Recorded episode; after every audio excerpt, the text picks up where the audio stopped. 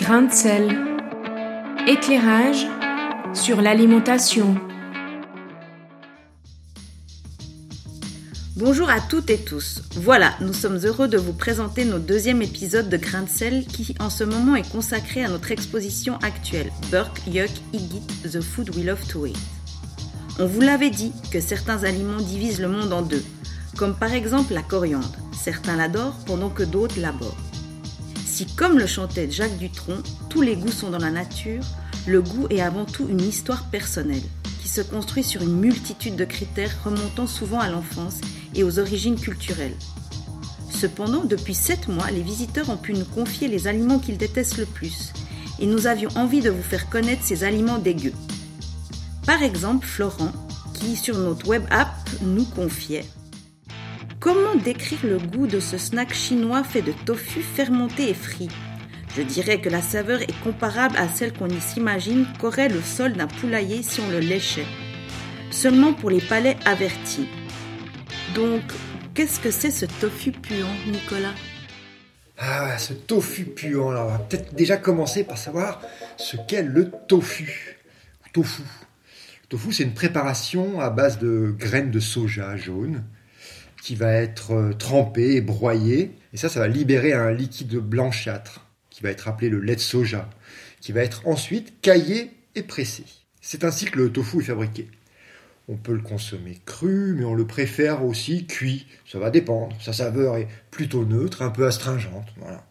Il existe de très nombreuses variantes de tofu, dont le fameux tofu puant ou chao tofu en mandarin. Il s'agit d'une forme fermentée de couleur noire, ou jaune ou blanche selon le mode de production. D'après une légende chinoise, le tofu puant aurait été inventé il y a 300 ans par un certain Wang Jihe. Cet érudit euh, aurait échoué à l'examen impérial et il vivait de la vente de tofu dans les rues de Pékin durant la dynastie Qing. Il aurait découpé en petits cubes un stock invendu de tofu qu'il aurait alors stocké dans une jarre en terre et oublié dans un coin. Au bout de quelques jours, éveillé par une odeur fétide, il ressortit les cubes de tofu, sombres et verdâtres, qu'il goûta, il les trouva délicieux, il les commercialisa et les fit servir même jusqu'à la table de l'empereur. Bon, ça, ça reste une légende, parmi d'autres, mais ça raconte une belle histoire. Un peu de sérendipité, comment on découvre des choses par hasard. Comme son nom l'indique, la première caractéristique du tofu puant est d'être notablement odorant. Présente des arômes évoquant ceux de détritus organiques, de viande avariée, de pieds, et ça se rapproche en cela de nombreux autres produits comme les fromages de Münster ou différents fromages bleus. L'analyse chimique révèle que cet arôme si particulier est constitué d'une combinaison de nombreux composés soufrés, de phénol et surtout d'indole, une molécule au doux relent d'excréments. Donc voilà, ce tofu puant est en fait un tofu standard qui est ensuite laissé fermenter dans une saumure qui se compose généralement de plantes, de lait, de viande et de légumes. Parfois on y rajoute du poisson, les ingrédients peuvent varier en fonction du fabricant. Cette fermentation dure plusieurs mois. Le tofu va réagir comme une sorte d'éponge et absorber les différents éléments. Plus il va tremper, plus il va puer. On trouve non seulement en Chine, mais aussi dans de nombreux autres pays d'Asie du Sud-Est, comme le Cambodge, le Vietnam, le Laos, etc. On va le trouver dans les marchés ou dans la rue. C'est assez facile de tomber dessus. Si on souhaite le goûter, il suffit de se laisser guider par l'odeur. Si on arrive à outrepasser cette épreuve olfactive, le goût n'est pas si redoutable. Et surtout, le tofu est un aliment à haute valeur nutritionnelle. Il est hypocalorique, riche en protéines et naturellement sans gluten.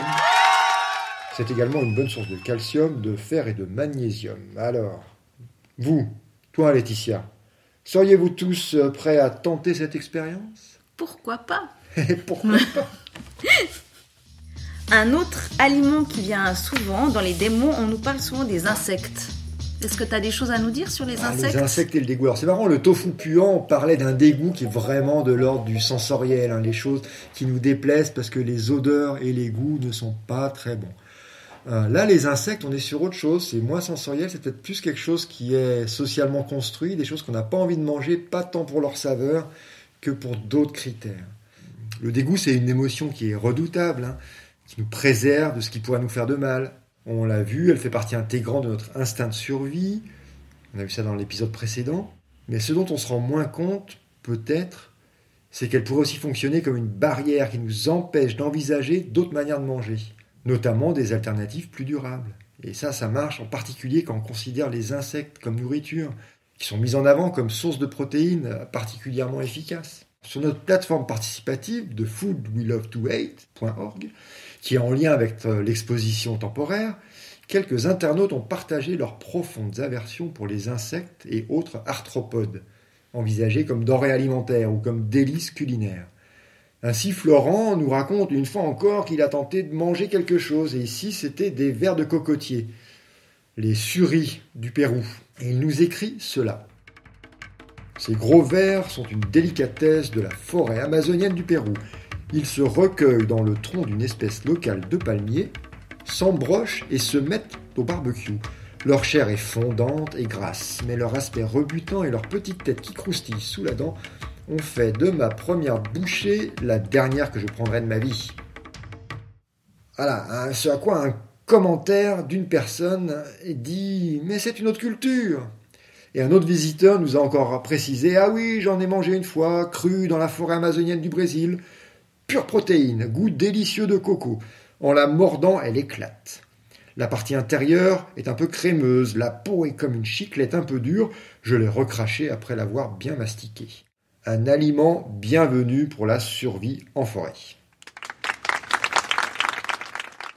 Alors effectivement, c'est une question de culture culinaire. Mais aussi, comme le deuxième commentaire le dit si bien, c'est un aliment de survie, quand tout le reste fait défaut.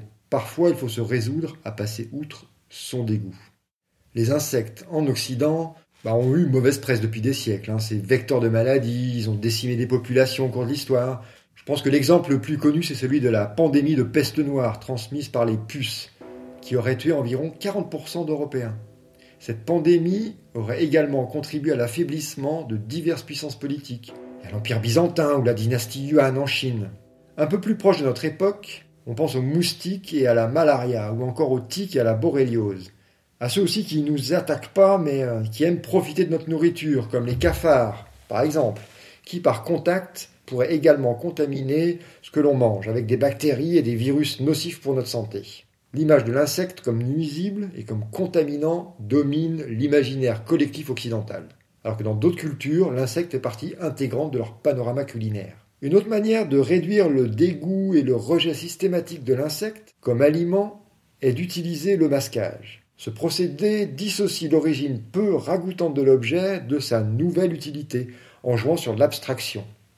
Au lieu des insectes entiers bien visibles, on propose de la farine d'insectes, tout en mettant l'accent sur les avantages nutritionnels. Parfois, le masquage ne suffit pas à atténuer le facteur Berk et la barrière psychologique peut être plus difficile à déconstruire. Alors ainsi, se poser la question de pourquoi quelque chose nous apparaît comme dégoûtant peut permettre de désamorcer les craintes et de rationaliser notre attitude face à de nouveaux aliments ou à de nouvelles manières de consommer un peu insolites. Alors pour ceux et celles qui sont tentés d'intégrer les insectes dans leur alimentation, mais qui doutent, ou qui ont des allergies alimentaires, voici les réponses à deux questions récurrentes que les visiteurs nous ont posées euh, lors de notre exposition. Une des premières questions concerne la manière dont les insectes sont tués en vue de leur consommation. Alors, les insectes peuvent être tués par lyophilisation, qui consiste en un séchage par le froid, aussi par déshydratation par la chaleur, ou encore ébouillanté. Alors, il y a une autre question. Une dame souffrant de la maladie cœliaque, donc une intolérance sévère au gluten, nous a posé la question de savoir si elle osait manger des vers de farine. En fait, cela dépendrait de comment on nourrit les vers. Alors, bien qu'ils ne contiennent naturellement ni lactose, ni gluten, ni sucre, les insectes peuvent être nourris avec de l'alimentation contenant du gluten. Il se peut alors que celui-ci ne soit pas totalement digérés par les insectes et que leur organisme en contienne des traces. Si on les nourrit avec autre chose que du blé ou de la farine de blé, les personnes cœliaques peuvent en manger.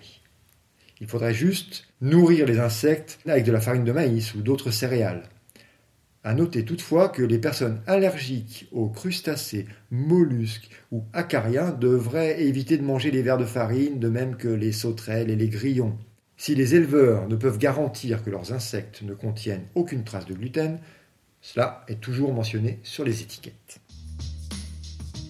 Voilà donc, ceci termine cet épisode de Grain de sel. Nous continuerons le tour des aliments étranges dans les prochains épisodes. Si vous avez des questions, n'hésitez pas à nous écrire à community at alimentarium.org. Et notre podcast Dis-moi pour les plus petits est aussi disponible sur Spotify et sur notre site web alimentarium.org. Merci et à bientôt. À bientôt. Grain de sel. Éclairage sur l'alimentation.